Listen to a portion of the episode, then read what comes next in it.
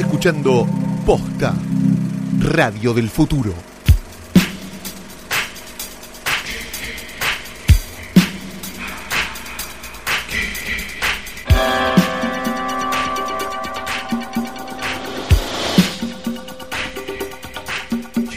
Buenos días, buenas tardes, buenas noches o cuando le hayan dado play a esta cosa que no es otra cosa más que un nuevo episodio de Hoy tras Noche, el pod principal No, no, no, podcast. no, no, no, no, No, no, no, no, no. no. No es lo que se charló. No, ¿te acordás, Calo, que habíamos No. dicho? Por eso están ellos Habíamos acá. arreglado Pero habíamos otra dicho cosa. como Hoy tras Noche No, no, no. no, No, no. Tampoco no. especial. No, No, no te, No. Con la al, final, participación. al final nos apretaron, ¿te No, acordás? Si Los no. abogados dijeron que no. No. Nosotros vinimos porque los abogados dijeron que no. No, yo entiendo. Yo, yo leí lo de los abogados Sí. que Pero decía, si se hacen mediaciones por algo es. decía, Bebe Sanso pide cartel francés Llama a doctor izquierda de Pradón. Claro, Me Llama acuerdo hay que que, era- hay que llamar al doctor. Estefano, lo Calo, llama. de- hacerles el favor, dale, otra vez quilombo, reuniones, no, no, da. Basta. Buenos días, buenas tardes, buenas noches o cuando le hayan dado play a esta cosa que no es otra cosa más que un especial absoluto de Puerto Bulsara. No, tampoco. Tampoco. No era No, no, tampoco. no, ahora, no. porque ahora perdemos nosotros, boludo. Sos. Esto Eh, es. Ah, Puerto Era mitad y mitad, Ah, ¿te Puerto- acordás? claro, ok, mitad y O sea- mitad. Pero tendríamos que definir si es hoy Pulsara o Puerto Trasnoche. ¿no? o- Hoy Bulsara. Hagamos las dos versiones, por las dudas. Sí, hoy Bulsara. Hoy Bulsara me suena como a Bulsara- bulto, me da Y bulto. bueno. No, da, da menú, da menú de restaurante. Claro. Hoy, Eh. Bulsara. Hoy Bulsara. Pero no quiero que me sirvan un Bulsara de ninguna manera. O- o- hoy Bulsara y Puerto Trasnoche que tienen en es nombre como de Puerto baño Trasnoche público, ¿no? me da como canción Sí. de...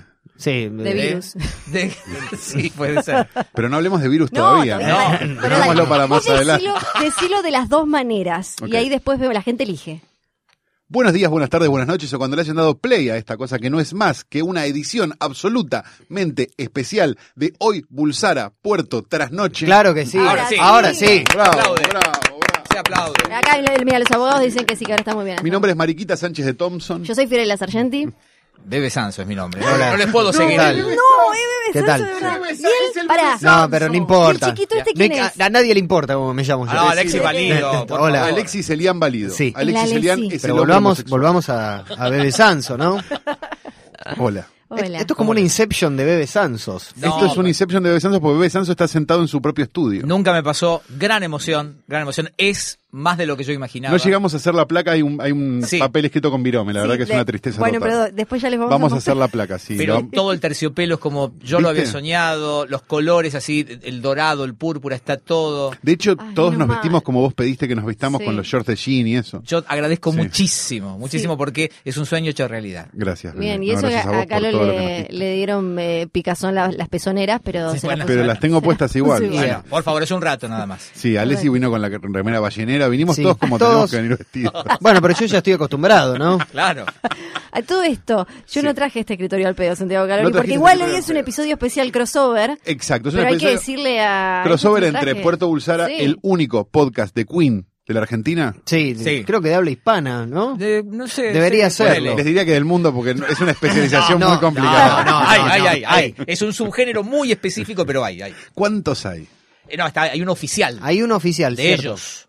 Pero ellos Ah. mismos graban. No, no, no. Ellos están en la casa, re Ah, tranquilos. sí, la. Debe ser como en la película que se dicen todos como, ay, tontito, no, tontito, si esto como es la versión lavada, el oficial. Ah, bueno, ya tenemos los. Ah, ¿Ya? Estamos empezando. Ya, estamos ya empezamos. Esto va a ser muy violento porque tenemos buena onda, Sí. nos queremos mucho hace muchos Sí. años, pero la verdad que esto va a ser muy violento porque acá hay, me parece una grieta enorme con respecto a Bo- eh, Rapsodia Bohemia, la película Sí. de la vida de Bohemian Rhapsody. Mercury. Bohemian Rhapsody. Se lo dejaron en inglés.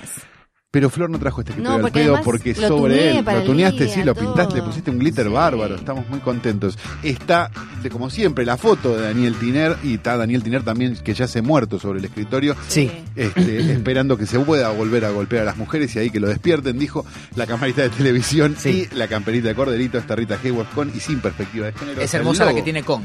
Viste que el Con viste, con es, mucho cosa. mejor, sí, Sí. con es mucho mejor. Y está también el logo de hoy tras noche bordado. Viste que bien que está, parece, parece hecho a máquina. No, es, tre- es 3D. Overlock. Es over, no, no, no, a mano. Esto te- Ah, pero a parece, mano. parece overlock, ¿viste? Sí. Qué bien.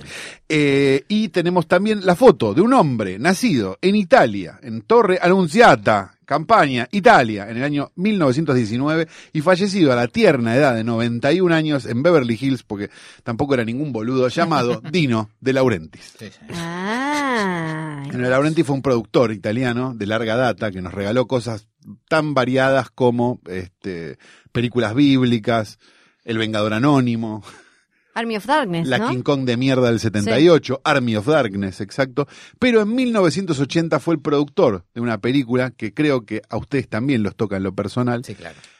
que fue esa poronga de Flash Gordon de Sí. 1980. Que había que hacerlo rápido porque había salido Star Wars. por Mike Hodges, Claro. el Sí. director de Get Carter, un gran director Sí. que bueno, en esta la Eh. verdad que pisó mierda fuerte.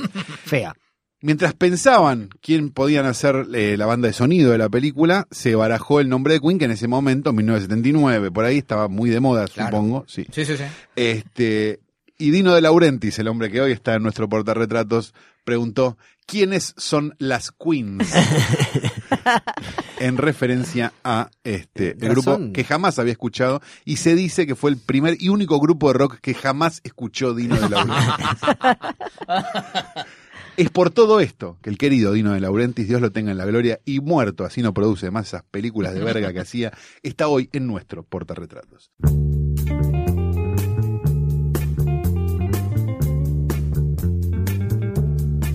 Y llega el momento más esperado de la historia de la humanidad, que es cuando recorremos la cartelera porteña. Pero la verdad que no lo vamos a hacer esta semana No. porque nos queremos pelear desde ahora. Rapsodia Bohemia, la historia de Freddie Mercury, empezando ya. ¿Qué? No, ¿Empiezan a y pegar tiene que empezar Sanso, claro. Sí, a ver, empiecen ustedes, porque me, ¿hace cuánto que están esperando esta película? Que ya venía con una novela en preproducción de Sasha Baron Cohen, 80.000 directores y demás. Toda nuestra vida. Toda nuestra vida. Claro. Sí. Yo desde que nací, ponele. No. Creo desde que anunciaron que iban a hacer la película, eh, fue en 2007, desde 2007 que la estamos esperando. Ah, es un Via Crucis de 11 años. Sí. Exactamente. Para esto. Para esto. Para- tranquilo, con respeto. Estamos- Dijimos con respeto. Es lo que siente un fanático de Star Wars, pero le tardan menos en, en- en hacerlo sentir mal. Bueno, vos pensás que estás tratando con gente como si fuéramos fanáticos de Star Wars, Sí, pero... pero peor. Otros muñecos. Claro. Exactamente. Sí. Pero peor. Bien, eh, ¿qué piensan de la película? Empecemos por ahí. ¿Qué, qué opinan ustedes? Ustedes como fans, yo los voy a mirar como quien claro, estudia. llegó el momento, Sí. fueron, se sentaron, el cine gigante, Cine pantalla gigante. enormísima, Lo ves a él de espalda, después lo ves de frente. eh, gatos, ¿no? ¿Qué Gatos, kimonos. El primer momento en el que sentí eh, el nudo de emoción es cuando llega saltando al borde del escenario, le abren el- esa especie de cortinado y él ve el estadio de Wembley repleto. Ves esa multitud. Y ahí fue el primer momento de emoción. O sea que al minuto de película fue el Sí, primer claro. momento de emoción. sí, sí. Gánale a eso. Gánale a eso. No, no, no. es- Mi es- primer claro. momento de emoción, no, mi primer momento de emoción es cuando aparece él ahí en, creo que en Heathrow, ahí sacando valijas. Claro. Ahí yo ya empecé a ver la historia que había leído de chiquito y es como que la había pasado tantas veces en mi cabeza que no me importaba si era buena o era mala. ¿eh? Esa es una, me parece que lo habíamos hablado con Flor cuando salimos Sí. de ver la película, una de las decisiones más valientes de la película, que es que la primera mitad está actuada por alguien que hace Mick Jagger haciendo No, no, No, de Freddie no, Mercury. no, no, no, no. Algunos dicen que de Prince, No, incluso. no, Está- no, Algunos no. dicen que Pero de ustedes están, Hasta que se corte el pelo de Mick Jagger. No, no. ustedes están No. familiarizados con el mundo Bulsara. Claro. No. Ahora, Ustedes- ahora después tengo una lista, van a ser de un montón fact de dudas. checkers. Bueno, Tenemos un montón de dudas de qué es real claro, y qué no en esa el película. mundo Bulsara es así. ¿Ustedes saben cómo lucía el bueno de Farouk Bulsara en aquellos años? La recreación es muy buena. Está muy bien. Es Ah, muy buena. el- ah, Los gestos. sí. Eso, eso, para el fanático. Ustedes saben, a ver, así como ahí están los fanáticos de Star Wars, están los fanáticos de Game of Thrones. Hola, Fio. Hola, ¿qué tal? Sí. Eh, digo, que saben bien la cocina de la historia. Nosotros nos hemos criado durante años, a pesar de la diferencia de edad que tenemos con Alexis. Sí. con Siendo una- Alexis mucho más grande. Sí, Claro. con una dieta regular de horas y horas de videos, de shows documentales. A esta altura del partido, el Buscando, enfermito- aparte buscando cotejar datos claro, Bueno, con eh, tiene- varias fuentes. Tiene sentido lo que dicen porque leí entre todo el bardo que hubo en la producción de la película, uno de los grandes problemas que mi momento eh, en, en el que se me hizo nudito fue cuando vi el nombre de Brian Singer porque dije, ay, se animaron a dejarlo ahí. Sí. me sorprendió. Porque eh, el tipo llegó a ser el, el director el 85% de la película y lo echaron ahí como toda una novela. Dicen que en realidad era porque no volvió después del break de Thanksgiving, del Día de Acción de Gracias. En realidad también justo es cuando salieron las de denuncias que él Claro, ya recordemos tenía. que entre medio del rodaje de esto y un poco antes, él se paqueteó a medio Hollywood menor de edad. Claro, ¿no? ya en Claro. 2014 tuvo denuncias. Cuando lo En designan, yo lo primero que pensé es Sí. qué, qué raro este tipo que ya tenía. Creo que cuando no se Había hablaba. de- cierto manto de sospecha. cuando Sí. no se hablaba de nadie, se hablaban de las fiestas de Sí, Brian claro. Sí, se hablaba, y el, el tema ya tenía denuncias de pibitos menores, de llevarlo a los castings, cosas turbias y demás. Y además a esto se le suma que en la última película de X-Men, en Apocalypse, él tuvo muchos quilombos, llegaba tarde, parece que se largaba a llorar, que se peleaba con los actores, pero como le metió mucho entusiasmo, Era Fox como un youtuber con meltdown. Fox, Fox le dijo, te la, te la vamos a dar igual. Hizo el 85% de la película, se peleó con eh, Rami Malek, dicen que no tanto para revolearse cosas como había salido en un momento, pero sí uno de los bardos era que eh, él, eh, Rami Malek, como tenía, sentía la presión de tener que hacer de Freddie Mercury, quería hacer un más tomas todo ¿Y el cuánto tiempo. le, cuánto le faltaba a la película? ¿Que- al final? 85% de la película estaba hecha. Le, le faltaba el show de media hora. Le faltaba al final. No, al contrario. No, Fue lo primero que hicieron. Ahí está. Si ustedes quieren. Fue lo primero que Chacota, hicieron. Lo. Se, se Lo primero que se filmó eh, de esa película el es show. el show de la idea. Qué o sea bueno, que todo bueno. eso es 100% Brian Singer. Yo los estoy viendo, de verdad, esto me encanta. Porque Fue lo primero. En general somos prejuiciosos y nadie nos dice, no, sos un boludo. Que es lo que pasaría en cualquier capítulo en Claro. realidad. Acá Seguramente acá hay alguien hay- puteando del otro lado. Acá es una por una, ¿eh? Esto es Pero a espectacular. favor de ellos, eh, lo que leí es que, por ejemplo, en la escena en la que él eh, está en el local de ropa con eh, la con la chica, ¿cómo que se llama? Se me fue el nombre ahora. De Mary Austin. Eh, con ella, eh, que estaba la hermana ahí de, de Freddy, puede ser que esté viva todavía. Kashmir, Cash. Exactamente, estaba ahí y ella le dijo, vos tenés razón en pedir muchas tomas y querer que salga perfecto porque mi hermano también era perfeccionista. Y en cambio, Brian Singer es uno de esos directores que hace pocas.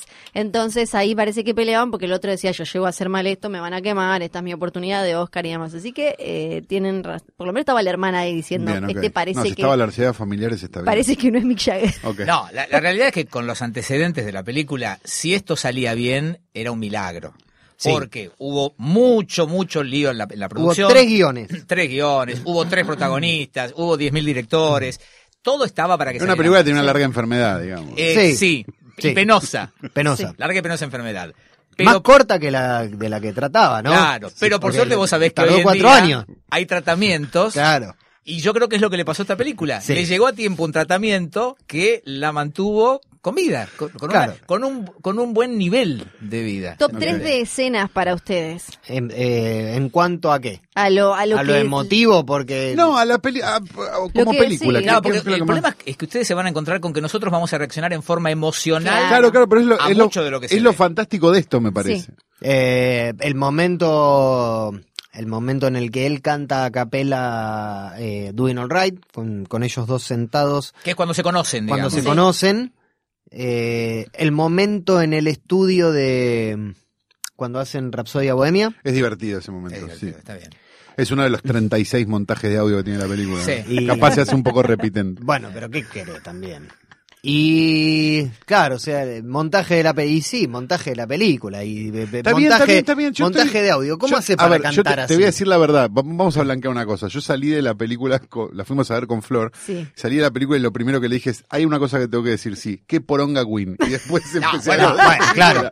Entonces, no, no, no. Ahí ya Porque es hay un demasiado punto de no Queen. retorno. Es demasiado Claro. Queen para alguien que no, no le gusta. Para mí es Bueno, lo mejor sa- y lo peor que de la película. Queen, ¿no? Sí, obvio. No, no, no. Yo estoy obligado. Este es, mi- este es mi trabajo. Yo tengo que hacerlo igual. Y eh, tirá una escena vos, porque estoy tirando todo No, yo, eh, mira, me gustó mucho y me generó cosas, me pasaron cosas con el momento en que él enfrenta a la multitud en, en Wembley, porque está muy bien recreado.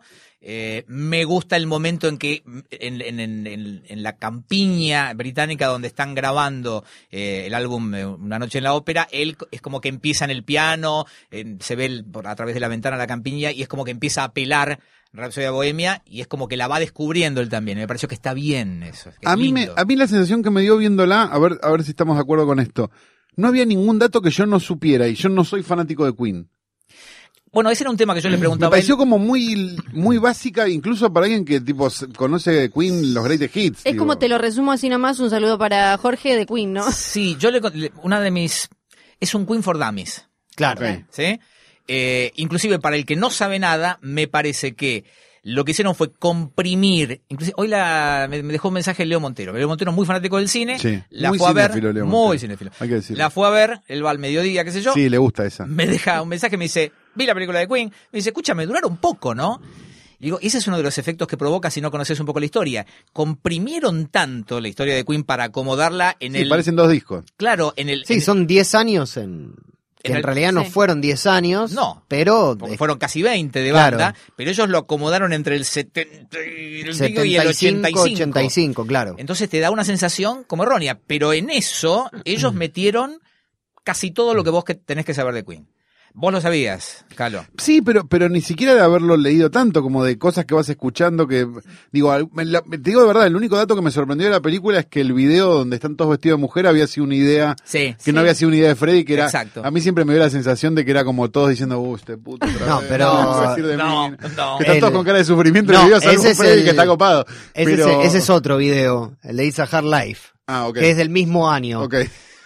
Sí. Convengamos que también le han censurado, le han censurado cosas muy fuertes a él, ¿no? Él en Wembley quería que un pene atravesara todo, eh, todo escenario. Wembley desde Ah. el escenario Sí. y aterrizar en una boca con bigotes al fondo de Wembley. Bien. Bien. Bueno, es una buena forma de comunicarle a la familia las A cosas. mí Claro. lo que me da la sensación es que es medio como un show. Así se sale el Es medio closet, como un ¿no? show de Cirque du Soleil de, de Queen, ¿no? Como que es más una cuestión de emociones que narrativa o que Sí. profundice. Sí. Incluso porque de- de- el- el- le habían puesto como, acá le pusieron unos puntos la vida de Freddie Mercury. Tampoco me parece tanto que se meta en la vida, aparece, nada, después les vamos a, Sí, tengo de una eso lista vamos para a hablar un poco. eh, Me a parece ver que la posición no. frente a la vida de Freddie Mercury. O sea, hay una para mí hay un dato que, que no es menor, que es que dice producida por Brian May y uno de los otros dos que no Sí. me acuerdo quién es. Roger Taylor. Roger Taylor. Claro. Eh, porque me da la sensación de que él no termina de quedar como, o sea, queda como bastante como un boludo por momentos.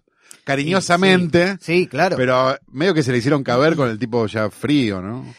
Eh, ahí hay un tema. Hay un tema ahí que nosotros siempre hablamos y es como él él es parte también, ¿no? Yo soy como muy bulsarista Claro. y él es más de Yo me pongo. Él es disidente. No, Uy. yo me pongo más en el lugar. Queen fue siempre una empresa. ¿Sí? Sí. muy acuerdo. celosa, además de lo que era el negocio. Eh, durante todos esos años, inclusive en los años en los que había muchos rumores acerca del estado de salud de Freddy y demás, ellos se cerraron eh, y negaron todo hasta el final. De hecho, hasta un bueno, día antes Claro, Freddy emite un comunicado aceptando públicamente la enfermedad un día antes de morir. y que es gay además. Claro. Entonces, bueno, casi como consecuencia en aquel momento quedó Sí. todo. Eh, entonces yo le decía a él, eh, hay cosas que no se van a mostrar. Porque no lo hicieron mientras la banda estaba en plena actividad y no lo van a hacer ahora.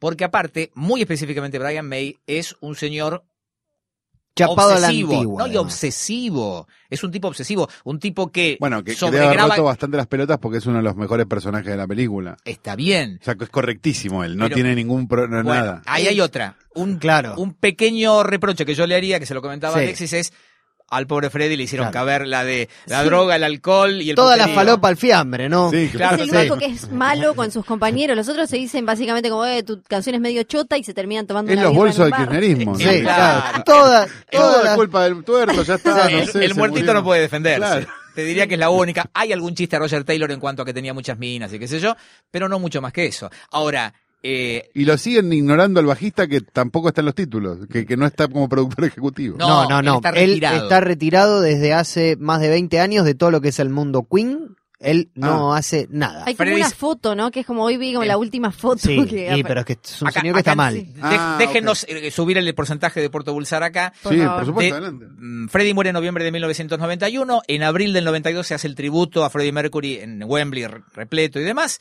En el que estuvo Sanso, ¿no? Ahí estuve yo que me mandó el canal. Que, que no se acuerda de nada. No, unos meses después, Estuvo ahí y no se acuerda de nada. unos meses después, hay Hicimos un episodio de eso. De hicimos, por claro, hicimos un episodio de eso, Sanso. Está bien. Yo te, déjame, una vez déjame echártelo en cara en otro lugar. ¿Cómo? ¿No te acordás nada de eso? Déjame que. Los 90. 92 Bueno, sí, Londres. claro, 92 Había cosas. Londres. Unos meses después, un año después no me acuerdo, hay un espectáculo de Maurice Bellard dedicado a Jorge Don y Freddie Mercury. Eh, toca, este, ahí eh, aparece Elton John, tocan ellos también. Tocan ellos. Toca Queen con John Deacon. Nunca más apareció. Hay una Apareció, grabación. sí, hay, hay una grabación en el 97 y después nunca más. Mirá vos, no sabía. este Nunca más apareció. Bueno, un el- misterio interesantísimo, por lo menos para poner una placa al final. No, pero no es tanto misterio, ¿eh? porque Es- vos vas perdón, a la es una película que tengo mil veces más ganas de ver que la de Freddie Mercury. vos vas a la esquina de la casa de John Deacon y te lo cruzás, Claro. porque te- hay un bar que el tipo va todos los días. Tiene una rutina que los fanáticos van y saben que está ahí. Lo ven, Y hay rumores también de que ya está grande y que no estaría con todos los patitos. a mí me han gestionado una foto firmada de él que la dejaron en ese bar y le dijeron cuando venga le podés dar esta foto porque hay un amigo nuestro que es el presidente del club de fans que ya es, o sea, es medio como ya amigo de ellos eh, y me y- e hizo eso, o sea, fue al bar, le dejó la foto y le dijo cuando venga Dicon me, me haces el favor de que te firme esta foto y después me la, me la Pe- dio. Pero ahí hay un punto. Vos decís, me interesa más esa historia que todo lo otro. Bueno, pero ¿y con ese criterio vas a hacer la peli? Yo sé que hay cosas interesantes que no se cuentan. Hay cosas interesantísimas dentro de lo que es el mundo Queen que darían para una película cada una de ellas. Pero esta gente están esto por plata. Hacer la película para que la vea la No, mayor estoy de acuerdo gente y, volver a poner de moda los temas, seguramente va a pasar. Y No sé. en media hora hay anuncio de gira mundial, calculo. ¿no? Claro, Si esto más o menos funciona. Y Deacon de repente se curó. No, ese no, no. no, no, No. no. Vos sabés que no. Incluso yo vi que el, el pibito, el que hace de Deacon, que es eh, Joseph Macelo, el, el nenito de Jurassic Park, dijo que lo ayudaron Brian May y el otro. que- Roger Taylor. Y Roger Gracias. Taylor. Eh, No, porque... no sabes lo que nos duele que no Claro, se pero Perdón, tampoco es tan difícil. Brian May y Roger ¿Sabes Taylor. Toda el la vida nombre me lo confundí a de Roger directores Taylor con el otro. sabe, sé yo. Pero le- eh, vi entrevistas en las que él dice que lo, lo ayudaron y que él estaba muy agradecido porque eh, lo ayudaron mucho a interpretar a un tipo que no, no estaba tan disponible como... Y realmente lo hace muy bien. Lo hace Eso muy les iba bien. a preguntar, ¿qué onda las Sí, hay- interpretaciones del resto de la banda? Hay algo con Deacon igual que para mí omitieron que después también. De hecho, de Deacon hay como un par. Hay un documental que es en realidad un tipo que fue cortando material de todo lo que había y como que fue construyendo una historia alrededor de él porque después de que, o sea, nunca, casi nunca dio notas. De hecho, hay una sola nota que da él, que es en un auto. En los setentas. en los setentas y omitieron el problema que tenía con el escabio, ¿no? Claro. Ajá. Que hay un... Mirá, mirá, al nivel, mirá hasta dónde nos tienen que llevar para justificar estas cosas.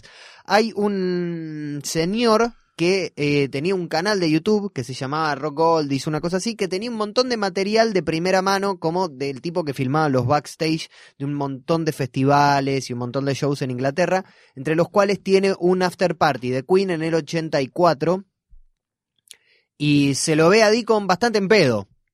Se lo ve a, a Deacon Sí. como todos tratando de... El, el Se tío se escabió otra vez. Claro. Eh, y eso también lo omitieron. Sí, lo hicieron callado y, y- y como bastante taciturno porque también él era así. Eh, Y- pero- Y ese ninguneo que vos decías también es parte de, de- del- de la mitología de Queen. Realmente Claro. el tipo al que menos bola le daban, pero que de todas maneras es muy valorado dentro del fandom como gran músico y gran compositor. Era- ¿Es el Ringo de ellos? No, No, Ringo es el otro. Ringo es el baterista, claro. Pero lo que pasa es que tiene un perfil Pero era, más era, más claro, Pero era un poco no más es como más, creíble. mucho más canchero tenía... ¿o no? Sí, era el más Sí, canchero. claro. Típico baterista de rock and roll. Digamos, Claro. las minas, los autos, todo eso. El más canchero. Sigue siendo hoy estrella de rock, o sea, lo ves el tipo Claro. Es un señor de 70 años que es... estrella de rock. Claro. ¿Y qué, a la película qué le faltó ¿Ese es el que era para más, li- el más lindo cuando estaban vestidos de mujer? ¿O Claro, no, pero es una de? No, No, no, vestido de... Me gusta que te inclusive- haya gustado porque a nosotros siempre nos pasaron cosas. una charla Claro. que Claro. tuvimos Para Alessi mí Roger veces. Taylor es una de las mujeres más lindas de los 70 Claro. Sin crossdressing, ¿eh? O sea, vos lo ves y decís que linda mina. Era fachero. Es fachero. una chica Olmedo, Sí, sí. claro. Para ustedes, ¿qué, qué, qué le hubieran agregado a la película? Ya sea de escena o un personaje que, que, te- que tuvieron que, que no, no aparece. No y pueden ser podría haber 24 capítulos. No, Claro, no, claro, no, tres temporadas. en el- sí. No. Eh, em, hay, hay detalles, así como te interesaba la historia oscura de Deacon, hay tonterías que me parece que también se hubieran agradecido por parte del que no conoce, toda la historia de la guitarra de Brian May. La que- mujer de Brian May, la separación de Brian May. No, eso no me suma. amigo. Como que no te A suma. vos porque te gusta mucho la parte de intrusos. del Bueno, pero la parte intrusos de eso. También hay, hay, hay mucha omisión, hay mucha omisión de todo lo que es el universo Bulsara. Me da la sensación No hay de que acá nada, ¿eh? tiene un montón de verdades en las manos Hay una y vos no lo estás dejando. Acá No, también no. hay una ¿Qué grieta, pasó ¿eh? con la germu de Brian May? La germo- él se pelea, se, se separan, y ahí es cuando también, porque claro, Brian May, como que se cuida bastante él, pero parte de ese momento de Queen todo mal, no solo era porque el otro estaba con una valija de anfetaminas en la cabeza, sino porque el otro Ah. se separó.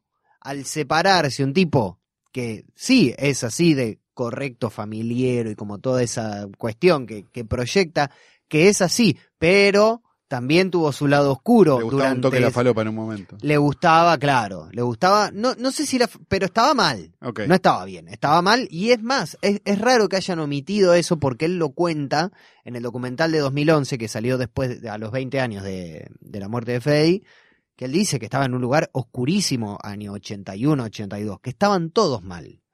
Y me parece que el único que está mal es él, eh, eh, eh, es Freddy. Le cargan un poco toda esa historia a él. Está bien, que es cómodo. Que seguramente también, fue así, ¿eh? Fue así El, el en un o- 70%. Claro, Una buena manera de, re- de resumirlo es el 90 y pico por ciento de lo que se ve en la película, todo es real.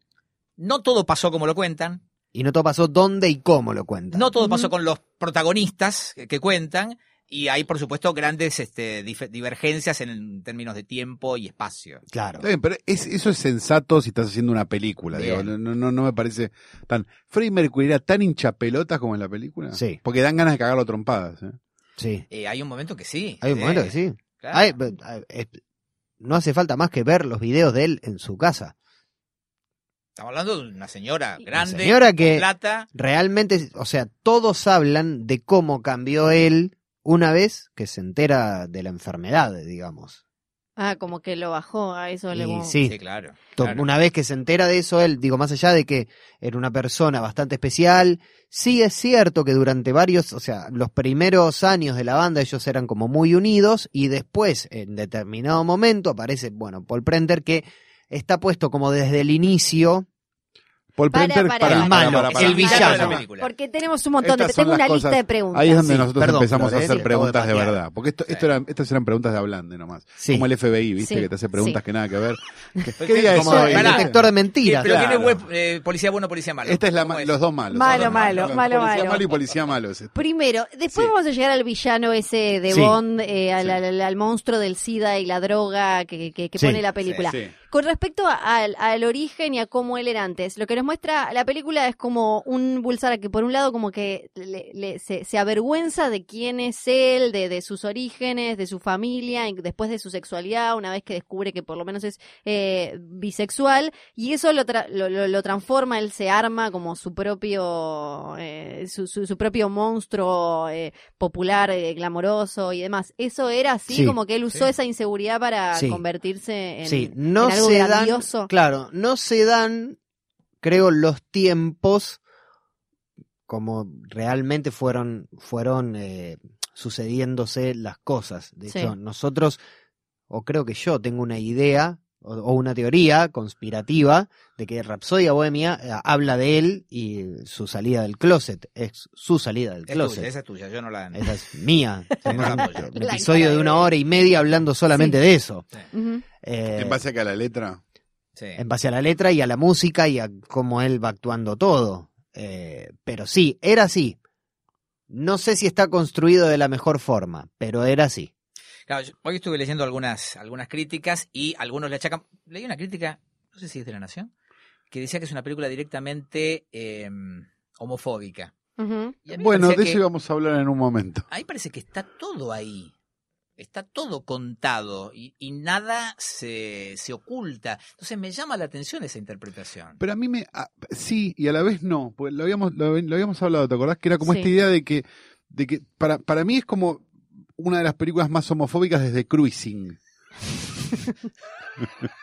Ah, bueno, desarrolle, a ver. ¿Te acordás de Cruising? Sí, Que la homosexualidad era eso que sucedía en sótanos, oscuro. donde toda esta, toda esta gente te hace eso que vos no querés que te hagan, pero te hacen. Sí. ¿No es un poco esa la visión que tiene Brian Singer, un hombre que viene a despaquetearse a medio No, Hollywood pero acusado de la de- homosexualidad? acusado de... Es raro. Pero estamos hablando, o sea, hay detalles de fiestas de Bulsara que no están en la pantalla, pero sí están en otro lado. No, eso, eso digo que Y es, es... No, pero digo es o un sótano o algo totalmente limpio, donde nadie se besa, donde nadie pasa Es nada. una película O sea, de, es de Freddie que- Mercury en la que el único beso que aparece con un hombre se lo roba un tipo No, que es como un hay villano. más No, besos. se da un beso con el que después iba a ser su novio. No, no. Se da- Cerramos los ojos. cerramos Ah, bueno, bueno, porque era bigote contra bigote Claro, y le no, molestó. Bigote contra bigote, claro, no. Está el beso que le quiere robar por Prenter y hay dos Claro. besos más. Pero Bueno, Paul Prender. ¿para qué necesitamos ver más besos? No sé, algo como un poco más, no sé, me pareció como que era algo que Estamos hablando de un es señor ¿Es tu necesidad, Santiago? ¿Querés ver No, algo cero, más? Lo no, que- no, lo- no, lo pero que- digo, pero porque digo, me pareció careta. Pa- parece como un cuentito, como una versión de Disney Perdón, en la pero que está esta- la rubia, pero que, que yo estamos entiendo que hablando ella tenía una un relación señor muy que importante, pero Utilizaba un, un esfínter para meterse cocaína, sí.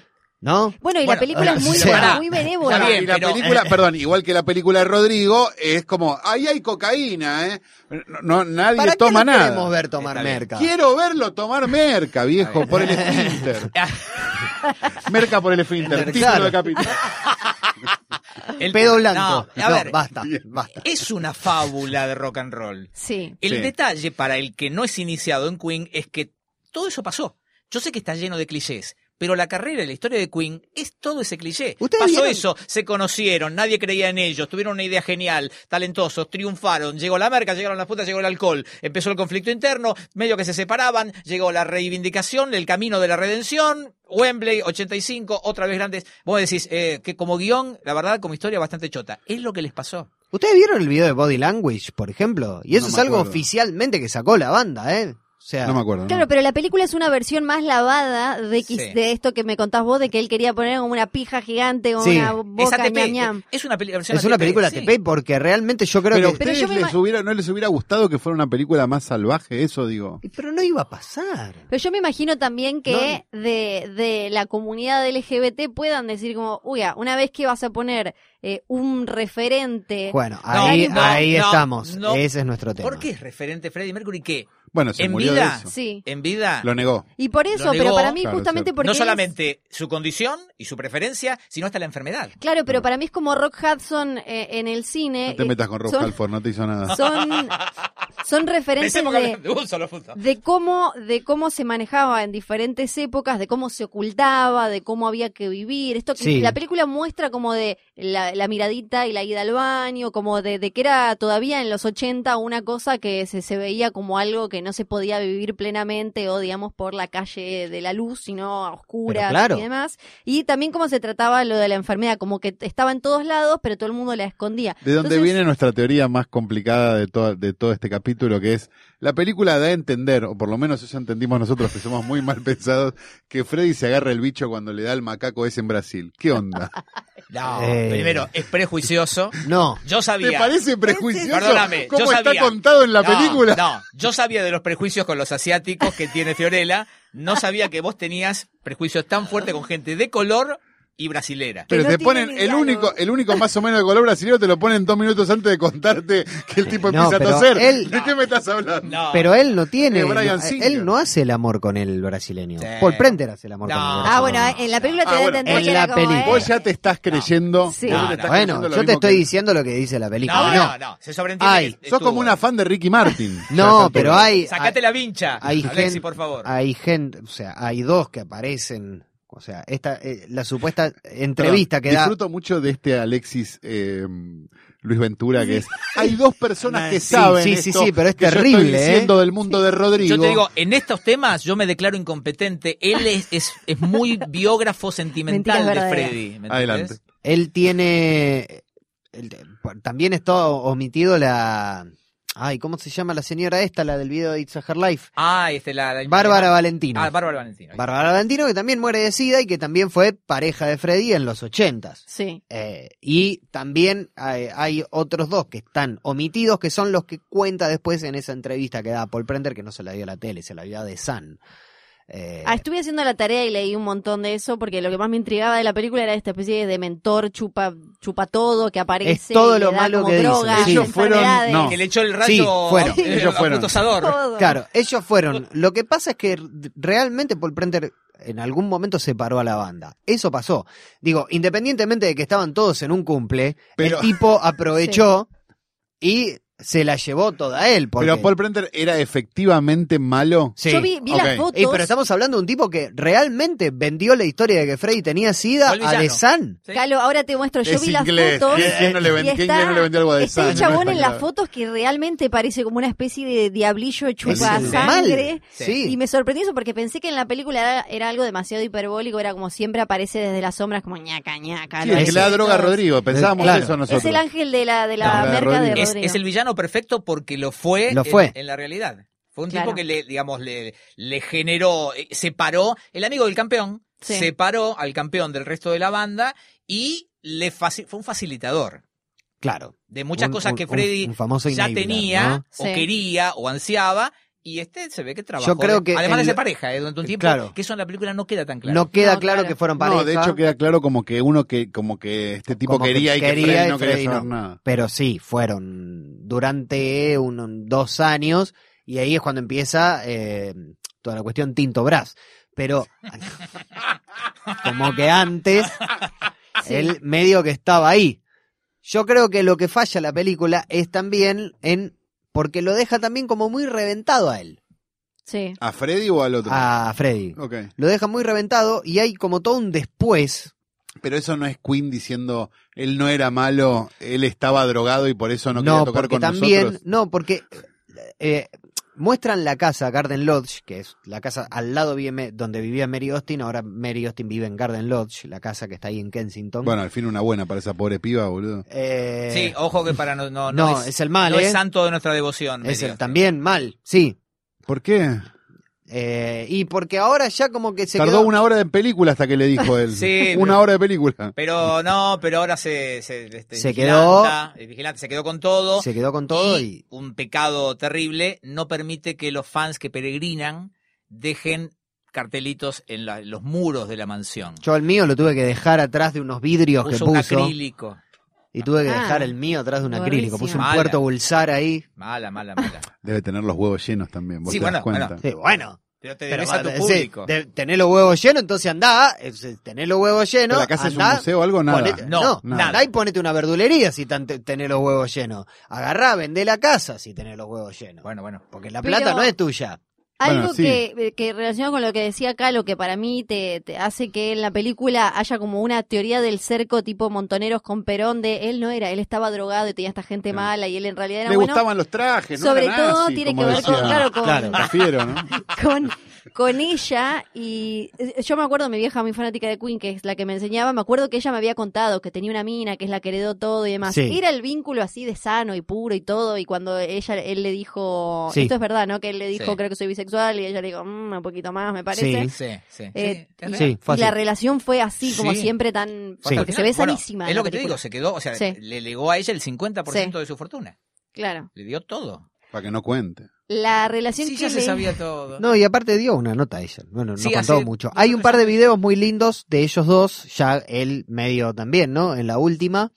No tan en la última, pero empezando, ¿no? Eh, ese momento, eh, en Navidad, que está él con, con su familia, con el hijo, eh, que también es muy raro, ¿no? De verlos, eh, de verlo a él también en, en otro en otro contexto que no sea el del escenario y, y- y de, de esa personalidad que todo el tiempo se ve en la Claro. película. Es Ahora, si vos me preguntas si esa Sí. relación eh, fue sana y normal, no me parece.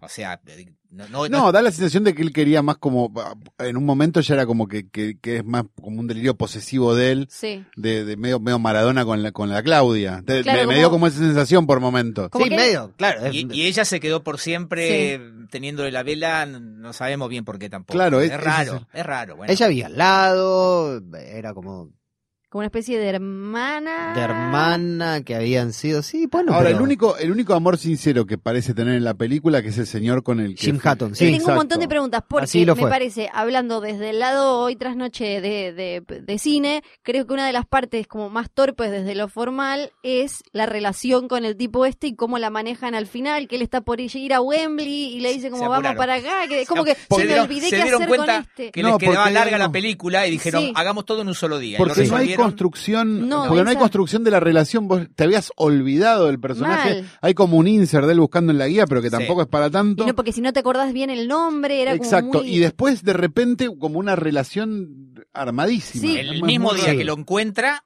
se lo presenta a los viejos y se va a tocar a Wembley para 100.000 personas. Claro. O sea, sí. Eso en realidad pasó en el transcurso de dos, tres años. Claro. Él es mi novio, ponga en la tele que voy a estar en Velasco Ferrero. Es medio raro. Es raro. Él es mi no, no, pero lo del lo de Wembley sí, él sale del closet con los padres justamente antes de antes de, de- Claro, de porque Wembley. o sea, él eh, Pero él de verdad, pensando en hacerlo de la pija. Claro, capaz, estaba eso. diciendo, iba a ser No. un poco fuerte. pero sí. eso fue después. Eso fue después en un show propio de, Ah. de Queen en Wembley. Ah, Queen en Wembley que está el disco. 86. Sí, claro. Live Aid pensá que no lo organizaban ellos. Ellos tenían, Claro. como muestra la película, 20 minutos para tocar como todas las bandas. Como muestra los presentaban 20 ese día. minutos la película. Claro.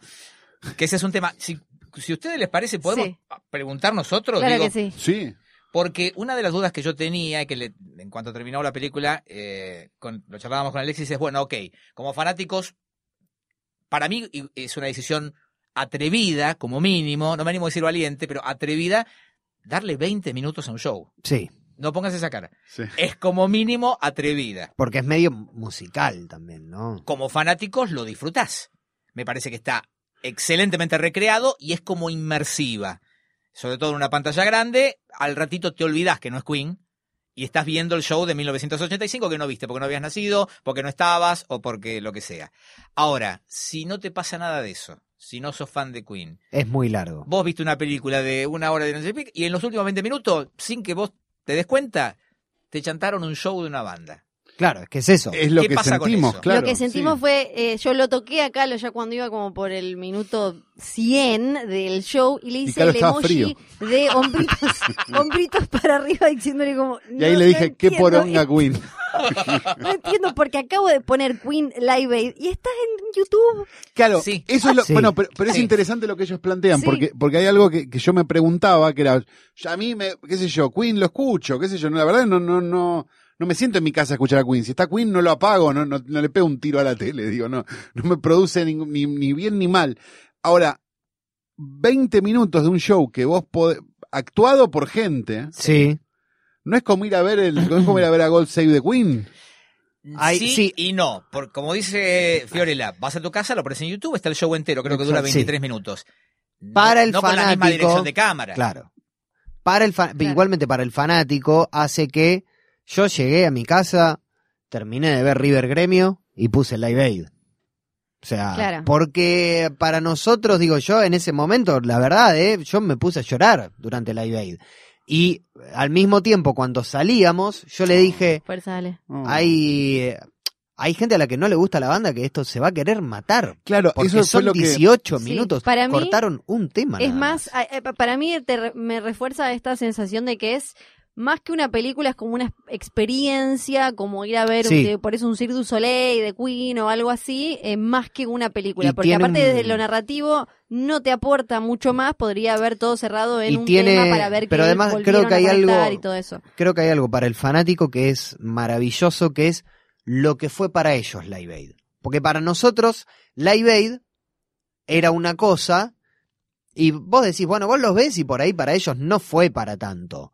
Y es algo que ellos decidieron mostrarlo Que, de- así, que desde el porque guion, para ellos fue tan fuerte. que desde el guion hayan decidido terminar la película con ese evento marca lo que significó para ellos. Porque en la realidad después ellos tomaron aire, siguieron haciendo giras. hicieron De ese hecho, disco de Garcha con que, todo de ópera. No, ese eso es- No, el Innuendo, No, ¿cómo Innuendo se en llama? el 91. Qué poronga. Faltaba un montón Innuendo todavía. está muy bien. Está Bueno, muy ¿qué bien. le van a decir? Los malos, no, los malos son los que vienen, Ah, los que están entre eso, claro. Innuendo son malos. Yo la sensación que tengo que lo charlaba con alguien es, ellos hicieron una especie, eh, te cuentan la historia como con un chequeo. O sea, te hacen eh, Pasa por acá, Bohemia, nacimiento, tic, Rhapsody de tic, bohemia, tic. pelea, droga, puta, ya está, metimos todo, listo. No hay tiempo, me parece, aún en ciento y Sí. pico de minutos, 132 minutos. Claro, para contar toda la historia. Y sí entiendo tu reticencia a algunas cuestiones porque hay mucho clipcito. Claro, y, y a lo mejor una cosa que, está bien, yo igual celebro que no haya sido un golpe bajo, digamos, y que no lo hayamos visto morir en cámara. Estoy de acuerdo. Claro. De acuerdo. No iba a pasar. Y que termine como en la gloria, qué sé yo, o en No la iba a vuelta, pasar. o en un momento alto, digamos, dentro de, de, de su problema. Me, pero, pero hay 10 años de carrera contados con tres placas. Sí, Sí. sí, tal Y a- cual. aparte hay anacronismos importantes que Hay el muchos le- anacronismos los que son fuertes. Se le ¿Cuáles, cuáles, cuáles? Son fuertes. De movida arrancan, como eh, eh, omiten, por, por ejemplo, esa gira en Japón, que fue la, la que es móvil de que ellos después vayan a Estados Unidos. Claro, porque él y le aparecen una- tocando un tema que iba a salir dentro de cinco años en Estados Unidos. Claro. Y el primer demo que se los ve grabando, eh, el primer tema que aparecen grabando es un tema que sale en el segundo disco, no en el primero. Mm. Y que de hecho, en el primer disco está ese tema, pero que está medio puesto así, instrumental y está mal tocado. Eh, Fuerte, ¿eh? Mirá, No, se no pusieron están los agarrando nada. Te estás picantes. burlando. No, me encanta Pero este para, dato. para el fanático, vos sabés qué es un Claro. tema. están grabando Wiggle You, él con bigotes, No, pero hay algo, pero- que no, no tenía bigotes. Eso es tremendo. Claro. Eso es tremendo. Porque hay tres Es- años hasta que se deja el bigote y se corta el pelo. Entonces, en tu cabeza, no, porque no, el los tema amo, es así. los amo, los amo. Vos tenés que entender esto. Eh, yo te decía hace un rato, llevamos cientos de horas visualizadas de shows, videos, entrevistas. Y cientos de horas hablando de esto. Decenas de libros leídos. Para salvo, esa- salvo eso que no te acordás vos No, de Londres eso del que no me 92. Sí. y un día vas al cine y eso que leíste tantas veces está ahí. Claro. Está corporizado. Ese es el encanto para nosotros. Ahora, vos sabés también la historia que hay cosas que te hacen ruido. Claro, pero, pero celebro, digo, me parece fantástico que les haya gustado, incluso cuando está cantando We Will Rock You con bigotes. Sí. Algo Sí. que hubiera ofendido a un fanático, ¿o no? Porque no es un error. Está hecho, a ver, insisto, mientras estén ellos produciendo, no va a haber ningún error porque son enfermos, sobre todo Brian May.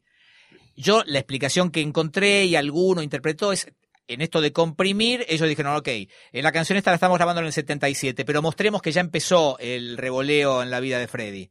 El, el- el- el- el- el reviente empezó con el pelo corto y el bigote cuando empezaron a grabar en Múnich, qué sé yo. Entonces, bueno, listo, pongámosle ya el pelo corto y el bigote para mostrar que ya empezó El este, cambio, claro. el cambio. El Eh, de hecho, él llega tarde a la Sí. sesión de grabación, los compañeros lo están esperando ya con los huevos por el piso.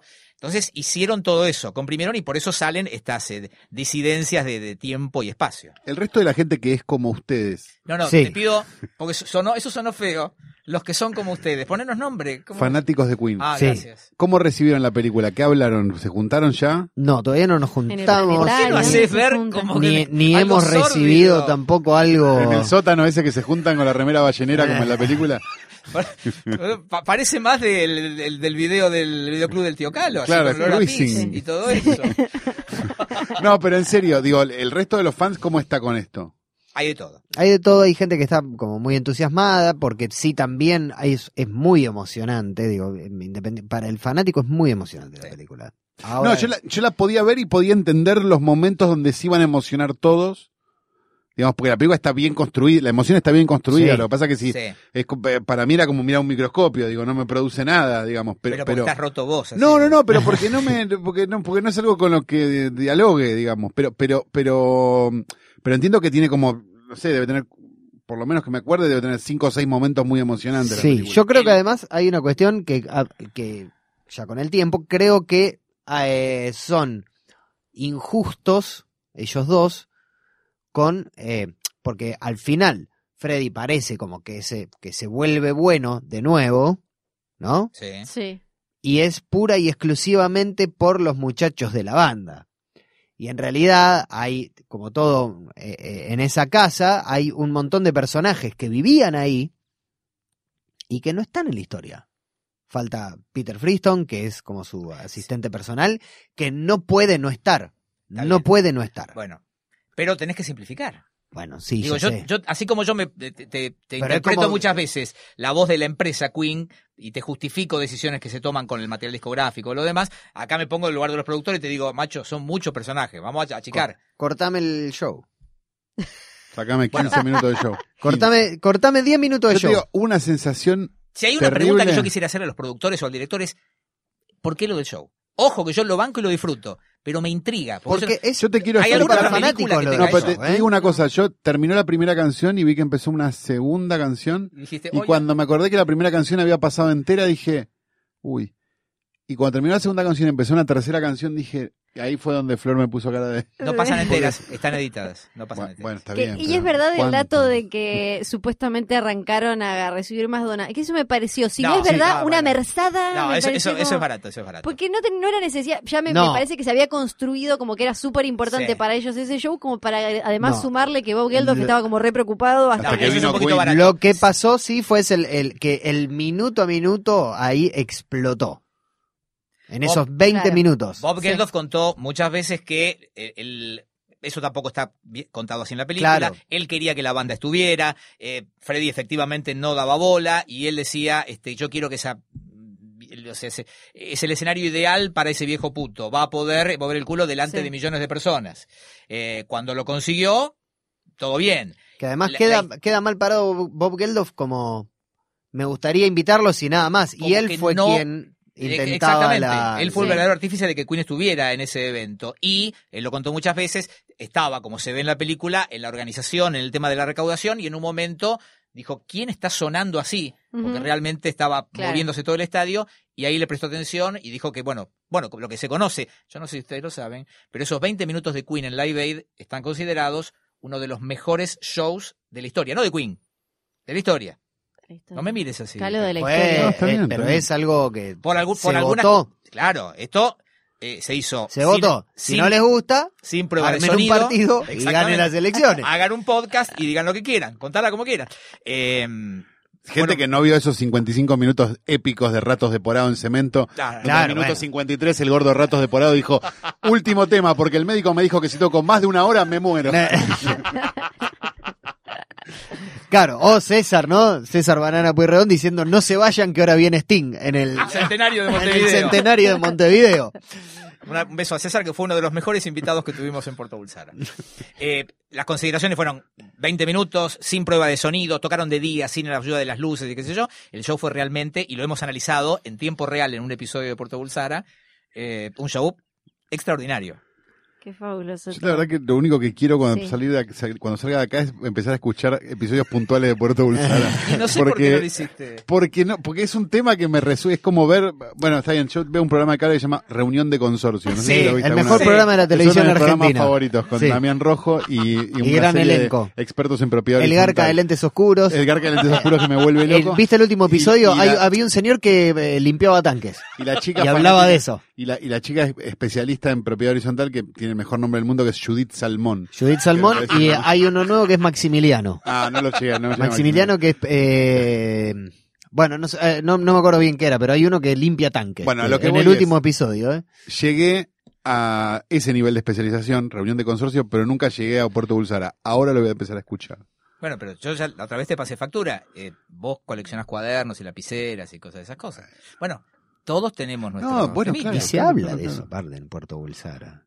Se habla de, de la obsesión. Y es más, yo lo tuve, yo te tuve que salir a bancar en Puerto Bulsara. eh, que Me fascina tu obsesión con los cuadernos y las viromes. Bueno, pero de alguna manera todo fanático es, por un lado, fundamentalista y por otro lado, obsesivo. Digo, porque está en el, en el, en el gen de- Sí. del fandom, sea lo que sea, ¿no? Sí. Absolutamente motos, de todas sea. formas, a mí me hubiese gustado que fuera Sasha Baron Cohen. Y... Yo pensé que ya te habías bajado de esa. No, bueno, igual No, él está muy bien, conmovió. hay que Él está muy, muy bien. de- desde que le cortan el pelo y deja de parecer Mick Jagger es muy bueno. Pero, ¿cómo? es Freddy. pero Hay una decisión rara, eh, tanto con Brian May, que para el fandom es Es idéntico. Es idéntico. idéntico, sí, leí que todo el mundo es estaba... impresionantemente igual, sí. la voz también. Tanto el que hace de Brian May como el que hace de Freddy les dejaron los ojos claros, ninguno de los dos lo tiene, y es medio raro. Eso es una Sí. decisión totalmente Claro. aleatoria y arbitraria que no Lo que se pasa es que la primera vez que aparece, a ver, a ver si están de acuerdo en una. La primera vez que aparece que está ahí en el aeropuerto, Sí. está ahí en- así para Sí. afuera, Sí. parece el joven Frankenstein. Pero ¿cómo disimulás ese chapón? Vos mirá, pero espera, me, me haces pero- agarrar pero el lo- teléfono. no, pero la después lo puta lleva- madre. Después lo lleva con más dignidad. Pero, pero la Bueno. primera escena decís esto es, es, es Bueno, Igor. hay, hay algo que tiene que ver con la interpretación de Malek, que está muy bien, eh, siempre se supo. Vos mirá este chapón, boludo. ¿Qué querés que hagan? ¿Cómo haces? Los tenía esos dientes. En los 70 Uy, sobre todo. Sí, pero qué que claro. Todo eso que se muestra muy esquemático en la película, Freddy lo arrastraba, el tipo que lo trataban de paqui, de pakistaní, él ocultaba ese origen, eh, la inseguridad seguramente que ya sentía en lo que tenía que ver con su elección sexual, y también el tema de los dientes. Hay un montón de notas en los 70 que lo ves a Freddy como hace Malek en la película, tapándose los Ah, dientes con claro. los Sí. labios. Ustedes Él lo hace. Y en la película también, como le pasó a Freddy en la vida real, ya en los ochentas, con mucha más seguridad y con el bigote que lo ayudaba, el bigote. ya no lo hacía más. Claro, y se tapa igual de todas formas, ¿eh? Siempre se está tapando cuando se ríe. Hay un proceso que está bien y que lo muestra bien Malek en ese sentido. Está muy bien. De a mí me da la él- sensación de que la película muchas veces no se lo merece a él, como que él con un otro director y, y, eh, un guion un poco más eh, pulido y concentrado. Yo creo que con esta más. película con un guion como, no sé, de, de, de Alexander y Kasasevsky, ponele los que hicieron, no sé, Larry Flint o Ed Wood, Sí. digo, yo creo que con un- unos guionistas que, digamos, se permitieran ser críticos sobre el objeto que están, este... ¿Cuántas biopics de estrellas de rock tuvieron ese tratamiento?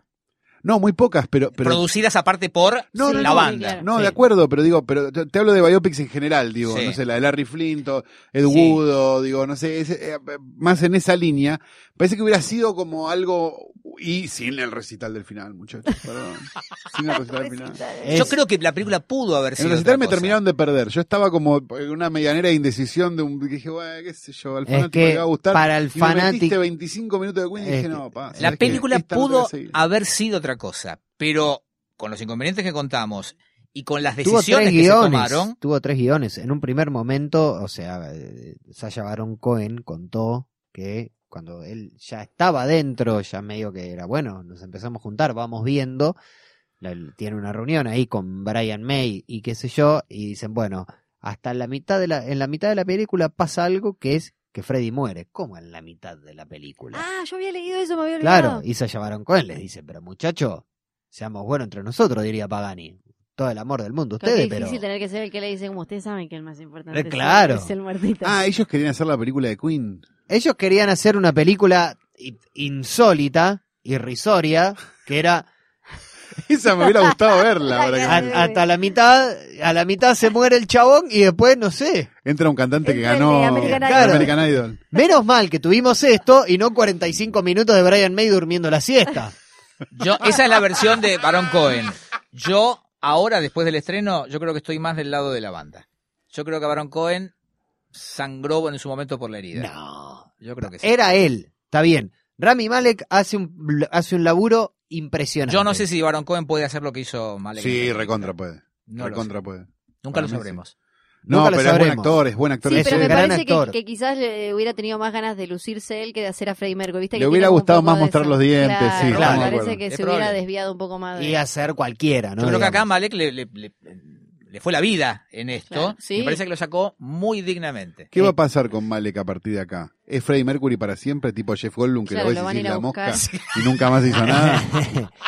Eh, sí, ahí, sí. No, depende. Sí. Eh, eh, cuando fueron O las, es las primeras eso, O es exhibiciones, este, ¿cómo se llama el, el actor colombiano que, que lo mandaron a hacer, que hizo a Pablo Escobar y ahora es Chá- eh, Chávez? El che- no, el Chapo Ah, Guzmán. sí. No, No, no. no, Chávez. Ah, ¿hace Chávez Sí, ahora? sí. Sí, sí, sí. Sí. Ay, ¿cómo se llama? Andrés Parra. Andrés Eh, Parra. ¿Viste? Es como esa cosa, cuando, amigo. cuando se hicieron las primeras exhibiciones afuera, enseguida empezaron a decir que era carne de Oscar. ¿Lo ven así?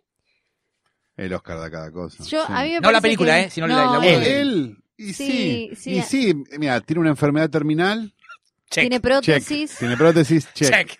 Sí. Eh, y Se mueve, y es, se y mueve, es, que es un eh, tema. étnicamente Es variado. étnicamente variado, check, y tiene también la- como es un personaje querido por la Sí. gente. No sé Ah, qué, y no sé homosexual. cuánto. Sí, Y yo, yo homosexual, no check, creo check. que gane, Sí. pero me parece No, que va nominado a estar ahí. Nominado puede estar, sí, claro. nominado, sí. Y Va- además, vale, va a ganar uno que además de todo eso es en blanco y negro y de nazis. Eh, claro. Pero eh, estamos hablando aparte de, de- de- nada, de, de un pibe que hizo un laburo muy bueno y que hay que tener en cuenta algo. Si esto te sale un poco mal, Papelón. es un papelón. No, Sí. claro, sí, sí, Sí, sí, sí. Para, para, para mí por No, eso es que el ¿Es, chabón... es plata o mierda? tan- No, pero Claro. digamos, digamos una O sea, cosa en te serio. sale mal y es la señora que re- Sí. restauró el cuadro ese de Cristo. que lo dejó- La iglesia. Claro. ¿Cómo es? No, digamos, ah, el, el, el. No, eh, a ver, todas estas notas que hacemos nosotros diciendo que la película está bien, es soportable dos horas diez, digo, no, no es, no es una pesadilla ni el fin del mundo. Son cosas que no, no está mal la película en sí. No, ¿O no, sí? no, no, no. Salvo la última media hora. Que para mí este episodio debería terminar con media hora. Media hora de Alessi golpeando la mesa. Claro. Pero eh, ustedes cómo la en, en sus en sus trabajos, en sus radios y demás. No, ¿cómo yo la voy a hacer mierda mañana.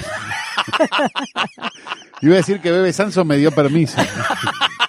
Es decir, a todos los fanáticos de Queen me dijo que la realidad era una garza. No, yo claro. digamos, uno también tiene que pensar que hay gente que le gusta Queen, gente que no le gusta Queen. Para mí es como una película hecha para los fans, Sí. que los fans se van a emocionar en un montón de lugares y si no sos fan probablemente conozcas la historia Bueno, y lo te que, no hay- entretenida. lo no que hay- sucede es esto. No hay la banda de término sonido- medio. No sé. Yo No lo que hay digo es esto. medio. Hay un elemento que no es menor tratándose de la, la historia de, de- de un cantante y una banda, que es que la banda de sonido es maravillosa en cuanto a que vos conoces todas las canciones. No, y una cosa Puede muy que a no te favor, gusten todas, las conoces todas. No, hay una cosa muy a favor es que se usan las grabaciones originales, ¿no? Sí, Sí. Ah, eso es muy a favor. sí, sí, sí. Y de Después hecho de haber hay... escuchado Sí, al, Luis Miguel haciendo de Luis Que, Miguel. que en, en el, creo que en el show de Live Aid, ¿no? Tuvieron que hacer, usar a otro tipo para algunas cositas. Hay un... Hay algunas cositas. Hay, hay, ¿cómo No es que Rami se llama? Eh, no, otro, ah, eh, y hay unas sobregrabaciones de el tipo que es el del tributo a Queen oficial. Mark Martel, un canadiense que desde hace años es el cantante del tributo oficial. Sí. Queen tiene un tributo oficial. Y Que elegido no por Dios ellos. salve a la reina. que no, que Dios. son maravillosos los rosarinos, Sí. pero estos hicieron como una búsqueda global hace unos años y eligieron un tributo oficial y salta de gira por todo el mundo.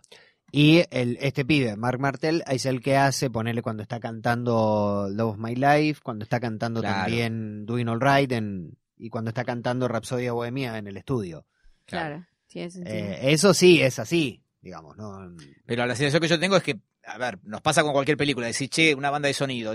Bueno, esta banda de sonido es insuperable en cuanto a que y tiene mil hits y quedaron mil afuera. Sí, O me- sea que básicamente lo que hicieron fue agarrar el Greatest Hits 1 y 2 No, y armaron un CD nuevo. no, no. Pero la tapa no. es violeta y No, linda. hay, no, hay cosas nuevas también. Para el fanático siempre hay un puntito de interés. Claro. Estamos, por ejemplo, estamos muy contentos ¿Ustedes con ya que... se la compraron la banda de sonido? No, No. pero la venimos escuchando desde las cinco y media de la mañana del día que salió, Claro. por supuesto. Eh, vos pensás que la película, no sé en la sala que fueron ustedes, pero en cuanto arranca el logo de Fox y lo que se escucha es la fanfarria interpretada por la guitarra de Brian May, se aplaude. Ah, claro, es- Claro. nosotros lo vimos con críticos, ustedes lo vieron, con, la- vieron la película con público. Po- Pobres muy triste, una sí. cosa muy Triste, triste. Uno era sí. placar de viejo ¿Y tremendo. despiertos todos? Algunos. Sí, la- pero no la- había ninguno, la ninguno inmensa de tele, mayoría. creo, tampoco, ni No había ni, no estaba ni Catalina, no había nadie Ah, famoso. un fracaso. Pero porque Sí. la vimos muy sobre la hora, ya habían. Muy fraca todo. habían- Bueno, imaginen, arranca Sí. el logo y la, fa- la clásica fanfarria está interpretada por Brian May con el sonido clásico de él. Sí, eso lo vimos. yo vi, le- escuché, pero no sabía que era Brian May el que lo tocaba. Sí, entonces ya ahí, ya estás. Ah, bueno, Es yo. muy difícil esto, porque la verdad que yo me quería pelear más, pero me sacaron. No, me- me ¿viste? hiciste- ¿Sabes por qué? Yo siento Sí. que con Alexis, con modestia, con buenas maneras y con argumentos sólidos y convincentes, Súper sólidos los hemos logrado moderar Sí. un poco la, la idea que ustedes tenían. Yo decía, yo la verdad que pensaba, decía, estos chantas hicieron 65 capítulos de Queen. ¿Con qué hace 65 capítulos de Ah, Queen? 66. 66, perdón. 66. Y ahora volvés con ganas. Y la verdad es que no, no te digo la voy a ir a ver de vuelta porque no, no me van a convencer No. tanto, pero la verdad que por lo menos todas las críticas que teníamos no nos pu- no nos sacaron la duda del macaco de Brasil, pero todo lo demás Pero lo, lo respondieron bien. No, Sí. es que no es el macaco de Brasil, es el que dice, digamos, eh, en otra incongruencia histórica de, de eso de meter cinco años en uno, eh, ni siquiera, en un mes. eh, él, eh, Paul Prenter le da la nota a The Sun y no a la tele, y ahí Claro. dice que hay dos tipos que murieron de SIDA que habían sido Amantes de Freddy. amantes de Freddy, Claro. claro. Ah, tomá, y no, es- fue no era el macaco de Brasil ninguno de los dos. O sea No. que es todo prejuicio tuyo. Pero si el macaco de Brasil- tampoco le perdono que no hayan puesto la foto con el Diego, ¿no? Tampoco. Sí. Bueno, entre el fandom vernáculo había cierto resentimiento porque no hubo ni una puta referencia a, a Argentina. Sí hay, por supuesto, Bueno, escenas de Río. Sí. Bueno, pero, Pero esa bien. gira, bueno, nosotros creíamos Claro que también no está, es la historia de nuestra vida, nos no creemos está más. bien puesto Río. Está fuera de, de tiempo. Está fuera de tiempo Sí. Río. Sí. Ah, ok. Río está fuera de tiempo. Porque aparte aparece. Que de hecho es una ¿Pero qué incongruencia. querían que hicieran? Perdón, el fandom vernáculo, ¿qué quería que hicieran? Como el capítulo de Superagente 86 que se come un churrasco, Sí. ¿querían algo de eso? No, Una mención. una mención, porque de última, pa- aparentemente para ellos algo eh, significó, porque hicieron una canción que Sanso ama y para mí me parece un espanto, que se llama Las Palabras de Amor. Las palabras de amor. Ustedes vinieron acá a tirar a lavarse los, los trapos no, sucios, está pues la No, verdad que esto es lo que hacemos que- siempre, vos decís ¿eh? que el señor no sé qué y vos decís que no sé cuánto. No, Yo no, pensé es que que, hay una grieta Hay que una grieta que nosotros, la- nosotros la venimos... todo el tiempo la llevamos con un respeto y, un- y una admiración y un afecto que yo la verdad pensé que hacían un podcast desde la buena onda, pero se ve que no. No, no, no, desde la disidencia somos eh, un, un podcast amorosamente crítico del objeto de nuestra fascinación. Claro. ¿Cuál de ustedes es Cunio? Yo. Yo soy Cunio. Lo mejor de todo es que hubo un episodio con gente Con Cunio. Con ¿no? Con gente. y, y en un momento era como, bueno, vengan, súmense a nosotros. O sea, preguntas, qué sé yo, charlamos. Y hubo uno que se subió y dice, ¿qué problema tenés vos? ¿Eh? ¿A quién? Así, ¿A vos? a mí, Eh, lo encargó Alexis. ¿qué problema tenés? O sea, no tan mal, pero digamos, ¿Pero con por qué? Porque yo hablaba de... Yo, yo soy muy crítico, o sea, yo a mí me gusta tanto que yo siento que cuando se mandan cagadas es como cuando se manda una cagada a tu vieja, ¿viste? Que le decís, dale, mamá, justo vos. Y Sos como sacaron... el peronismo disidente. ¿Cómo Claro, se llama sac- sacaron un disco, sacaron un par de discos que son malos. Vamos a ser buenos, son malos. Son malos. No es que hay un... Son malos. Y yo soy bastante crítico, porque digo, si todo el tiempo, si vos podés hacer esto, ¿por qué me haces esta otra cosa? Y después ahí sí, bueno, entramos como en una especie de medio a, a- a partir de eso es como a partir de esa premisa muchas veces hemos construido nuestras opiniones con Sanso ¿O Es no? así, es así. Eh, consenso con Sanso Exacto, que es un gran nombre. Consenso, consenso. Eh, les pregunto, eh, se Dexter Fletcher es el que estuvo completando esta película Sí. y es el que ahora dirige la de Elton. Exacto, Rocketman. Sí. ¿Van a ponerse Claro. así de duro? Me imagino lo que va a ser su Eh, cumpleaños, lo que va a ser el cumpleaños de ese pibe. ¿no? Él estaba en realidad en una eh, al en uno Sí. de los momentos que el guion andaba dando vueltas, él estuvo iba a dirigir la película, no sé qué pasó, se fue, se fue a dirigir Rocketman y después lo llamaron para hacer ese último Tiene sentido igual. sí vio el filo Sí. Sí. Sí, sí, sí, claro, eh, se- está especializado ya. ¿Y después qué va a ser la biografía de Jean-François Casanova? Eh, ¿Qué va a ser? Liberace Ya la hicieron, Behind de Candelabra. Hermosa, Ah, hermosa. Una película espectacular. Sí. ¿Qué Pero claro, ves si hubiera sido más como Behind de Candelabra, Pero Bueno, me pero hubiera ese- jodido Steven menos. Soderbergh, que para mí es... Está bien, Claro, bueno. Soder- no puede- Soderbergh no claro no es lo eh, mismo acá lo que no podés despegarte sea es que de esto que es todo culpa del pelotudo Brian May, básicamente. Eh, sí eh, un tipo Es un obs- tema de. Bryans, eh, obs- los obs- Bryans. obsesivo y guardián de lo que es básicamente su historia y su patrimonio. y es bastante pacato digamos la verdad Sanso también es un tipo bueno. pacato Para un hombre de ciencia, bastante pacato. Detalle que me di cuenta la segunda vez que la vi. eh, ¿Segunda vez que la viste? claro Sí. él la vio el lunes y, y yo el martes Y después la vimos, el La vimos martes juntos el en martes. IMAX. Tenía que verla Claro. dos veces. No lo puedo creer. Hay un momento que se toca en vivo, eso se usa como para un montaje, eh, Fat Bottom Girls, Sí. tema del 78, que en la Argentina en aquella época se tradujo como chicas gorditas, pero que es básicamente chicas culonas. Y hay un momento en vivo en el que Freddy le toca la cola a Brian y dice en el micrófono, él también tiene la cola gorda. Sí. Yo dudo mucho que eso alguna vez haya pasado y me pareció que era como, como una aclaración de corrección política 2018, como diciendo, Claro. estaba mal decir chicas culonas en, do- en 1978, lo que pasa que en esa época era distinto, hoy en día no podríamos hacerlo. Entonces, como diciendo, eso. me dio esa sensación. Y además de gol- de paso, Brian May se pone como mínimamente gracioso, ¿no? Porque es como en... Es que no lo es, es un señor Claro. inglés Sí. que es astrofísico. no es que Claro. además Sí, hay, nos queda muy en claro en la hay una es omisión también digo eh, las fiestas eran de la banda eh. la fiesta de Sí. la presentación de jazz con eh, los enanos el- Ah, de- abajo de la carne, la mina con una mo- motosierra diciendo que se iba a cortar la cabeza, un barco pirata y gente con bandejas ofreciendo todo tipo de estupefacientes y alcaloides. Es Ventura, ¿eh? Eso es. Eso no, pasó. eso pasó. Eso me lo preguntó Diego Ripoll en vivo en Basta. Yo no tenía el dato de todo eso. Eso Pero- pasó y no está. Y era una fiesta de la banda. Bueno, eh. pero ¿qué hicieron? Juntaron todo en la fiesta de Freddy. Pero era de Freddy la Se lo fiesta. tiraron Le a tiraron al muerto la Bueno, falopa lo que pasa es que Es es, muy que fácil digo. porque esa fiesta de Freddy en la que se ve es el video de un tema suyo que se llama Living on My Own. Claro. Probablemente una de las peores canciones de todos los tiempos. Sí, Sí. Sí. Pero ese es otro título alternativo para si quieren este episodio, que es El muertito no se puede defender. claro. Porque No es un se poco- puede ser. muertito, no, tirás el son, muertito. son las objeciones que yo le pongo desde lo conceptual. Sí. Otra cosa maravillosa, el, el- el último dato de color, como para cerrar, es que eh, la par- no, sé, no sé por qué se me vino esto a la cabeza. La partida de nacimiento de Freddy, la original, la tiene Daisy May Queen. Eso es real, Eso es realísimo. ¿Cómo? Sí. Daisy May Queen es la única persona en el mundo que tiene la partida de nacimiento, o sea, la partida de nacimiento original de Farouk, de Farouk Bulsara la tiene Daisy May Queen. ¿Cómo la tienes? La Fue a. Zanzibar y le dijo, hola, ¿qué tal? ¿Esta partida la tienen acá? Sí, ¿cómo Tanzania, no? ahora es a Tanzania, Tanzania. claro. Sí, acá está. Muchas gracias. Hasta luego, hasta luego. Se robó. No, se la dieron. Nadie nunca antes lo había pedido. O sea, el ¿Y ahora tipo dónde está en Daisy Tanzania. a todo esto? eh, Daisy está en India. Vive en la Ah, India. sí, Vive sí, en la ¿Fue- India. ¿Fue invitada de Puerto Bulsara? Claro, pero Sí, claro. claro. Ah. Pero Daisy claro, eh, a- hace poquito, dos semanas, logró abrir este, que ya tiene un viejo proyecto que tenía, es una, un una casa de... Vegano, comida ¿no? vegana. Sí, claro, un restaurante vegano. Ah, Estamos todo el tiempo en contacto con. Al menos yo hablo con Daisy bastante seguido, con- cada vez que está acá, ¿eh? Porque el, Sí. el número. Sumale a ustedes que se juntan, esos, ustedes. Claro, esos ustedes, está bien, nosotros no, sin Daisy. a Daisy, Claro. No, no, no, que está el día bien. del eso- episodio que grabamos juntos vino y trajo a mi casa galletitas veganas hechas por él. Sí. Pero no la partida de nacimiento de no la No. Creo que ella me me dio una fotocopia una vez. Claro, ella la tiene. eh, Es como el documento del indio. Pero es que eh, hay que entender algo. El tipo en Tanzania no lo juna a nadie, ¿eh? Claro. Y en su momento Daisy peregrinó a todos esos lugares. Antes, o sea, lo hizo hace 20 años. Claro. Al tipo, como no. Hace unos años lo hizo Bebe Contepomi también para un especial de. Y de decían, sí, bueno, como que la vieron un poco.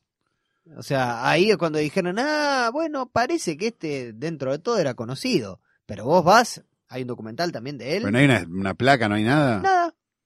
No, no, no. Qué está- dejados que son los indios también. No, ¿no? pero Bueno, lo que pasa es que son Tanzania son, Son zoroastrianos, que es la religión de los padres, y el tipo es como, es todo, es, es el diablo. Claro, sí. Es Bueno. todo lo que está mal. Eh, no, estoy, estoy muy. Yo estoy eh, sorpresa Muy completamente. súper sorpresa. Para mí, igual. Quiero ver la que- película de Daisy May Queen igual, más que Rapsodia Bohemia. Y Claro. ahora me quedé con la gana de las galletitas y Sí. del restaurante vegano de Daisy McQueen. Para mí, igual, este, este crossover lo tienen que cerrar ustedes. Lo abrimos nosotros, le toca Sí. cerrarlo a ustedes. Bueno, sería fantástico. La verdad, eh, primero. Esto, esto puede salir también, o sea, ¿cómo Eh, mira, podemos tener Estaba charlado así medio Sí. así. Me dice acá. Sí, claro. Claro. Don ¿no? Alejandro Argentino Romay me dice que sí. Sale a dos El pantallas. manieto de los podcasts. Exactamente. ¿Sale a dos pantallas? O Claro cómo? que sí. Así que, bueno, fue fantástico haber compartido este, este podcast con ustedes. eh, en lo particular, yo que escucho todos los episodios Sí. de Hoy Tras Noche. Es un amor. Este, es un placer ver la cocina de la magia. Acá se hace la magia. Sí. Es todo como cuento. O sea, el escritorio es así. El olor de la, de la alfombra. la todo. pana, El la pana de, Para mí también es una, una experiencia muy nueva estar en un estudio de radio con ellos dos, ¿no?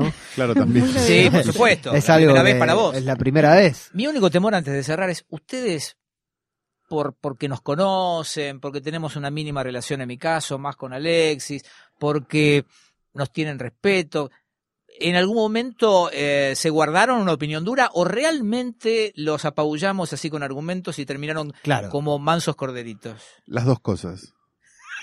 No, Igual, pará, igual dijeron che que poronga Queen. Sí, sí. Tampoco sí. que se callaron tanto. No, el episodio no se lo llame- del macaco. Mientras el episodio no se llame Puerto Poronga, yo estoy satisfecho. Bueno, sí. es todo lo que falta en la película si se llama Puerto Poronga, ¿no? Para mí lo que es, eh, le- lo que yo me voy sí con dos banderas en alto, que son una poronga para mí, la media hora de show al final, Sí. Sí. y el chiste pedorro de eh, Mike Myers de esta canción nunca la va a cantar, Sí. nunca Aparte, nadie va a mover la cabeza. ponerlo- Qué necesidad de desenterrarlo a Mike Eso. Myers. Hay No, bueno, no, no, no, no, no. Hay Hay, lugares hay, comunes. hay, hay lugares comunes, pero ¿Sabés por qué está Mike la Myers presencia de Mike Myers es Por Rapsodia Bohemia. Por. Wayne's World, claro, claro, claro, sí. porque además Una referencia que no va a entender nadie. los fanáticos los la entendemos. centennials no lo van a entender. ¿Lo No. Lo- es, es de los fanáticos. Mike Myers es el que peleó, peleó, peleó para que Rapsodia Bohemia esté dentro de Wayne Peleó el sargento Cabral, no Mike Myers, boludo. Ya sé, boludo, bueno. Dejanos la épica, aunque sea. Mike Myers es el que operó o operaba Favaloro.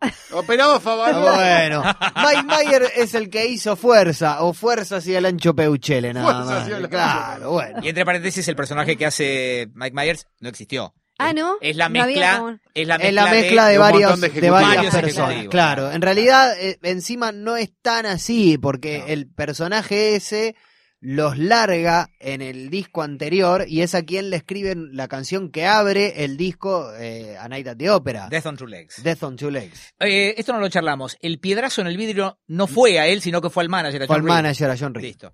O sea, todo pasó, Littlefinger. pero... Ah, Littlefinger. La reacción de mi hija cuando estábamos viendo la película, se, se, se me acerca y me dice, a Littlefinger lo vuelven a traicionar.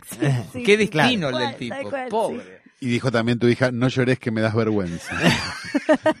Mira, la, no, la noche de la premier eh, salí y me quedé charlando con la gente de Fundación Huésped y era muy curioso cómo iba saliendo gente con el maquillaje corrido. Oh. Claro. Claro. Mucha gente emocionada. Yo sé que insisto. No, no, vos- no, está bien, yo entiendo. Era te- por el sueño Te y puedo la marcar los lugares donde va a llorar la gente. Bueno, chicos, ha sido un placer compartir esto. ¿sí? Esto es maravilloso. nosotros. sí. Yo les diría que se repita, pero no, no, no hay nuestros O la universos. próxima no. película de Queen. Eh, claro. Si esto es un éxito, digamos, Ojo, la película. ahora se Hay un montón el- de universos posibles. Si sale la película de Francesco Salvi, te vamos a llamar a vos se- también. nos volvemos a tocar. La claro. película de Prince. La película de Prince, la película de. Guillermo Vilas, La de Lords of Chaos. la de Lords of Chaos. ¿cómo ¿Se la estrena o no se estrena eso? No, se estrena la poronga de Queen y eso no se estrena. La película de Carlos Parrilla. Claro, son todas cosas que quisiéramos. Que podemos estar. Poder Temas Claro, que nos para tocan en lo Eh, personal. sí, claro. Así que bueno, dígame cómo es el staff de esto, qué se dice habitualmente, porque nosotros en nuestro estudio, en el estudio Santiago Calori, Sí, en general como somos nosotros, otro. y nos arreglamos, y mi perro, el perro de mi casa, Torito, nada más mencionamos, porque viene siempre y se le prende de la pierna a Alexis. Tiene una pierna muy sensual. Es decir. cierto, acá hay que decir que... Este, Bueno, pro- este programa fue grabado en el Sí, estudio pequeño pero mayor Febe Sanso, Un hoy placer. presente. un placer. Rompió una botella de champán contra la pared, incluso Sí, para pero bautizarlo. una 187, chiquitita porque es un estudio pequeño. Sí. Este, ¿Se agradece acá el SAR? Sí, por se supuesto. dice, por supuesto, Sí, que el claro. SAR, el nombre número uno de los podcasts del mundo, posta.com. Sí. El señor este, Sí. Luciano Banchero estuvo presente Que durante a él esta hay que pedirle las entradas de todos, Sí. ya sabemos. Cuando ¿sí? empezamos a grabar empezó a contar guita, recién terminó ahora. así que-. Y nosotros queremos contar que ya tenemos una copia en mala calidad de la película que vamos a regalar a todos los que nos la pidan a esta dirección de correo que es Santiago Calori Arroba. arroba puertobulsara.com ¿sí? Así Sí, que está perfecto. manden ya todo. Excelente, ya son manteros, me encanta. Te vamos a dar el acceso a ese mail, bebé. Este es uno de los regalos que teníamos para vos. Es que yo iba a mandar un mail a Bebe Salso diciendo no pueden hacer esto.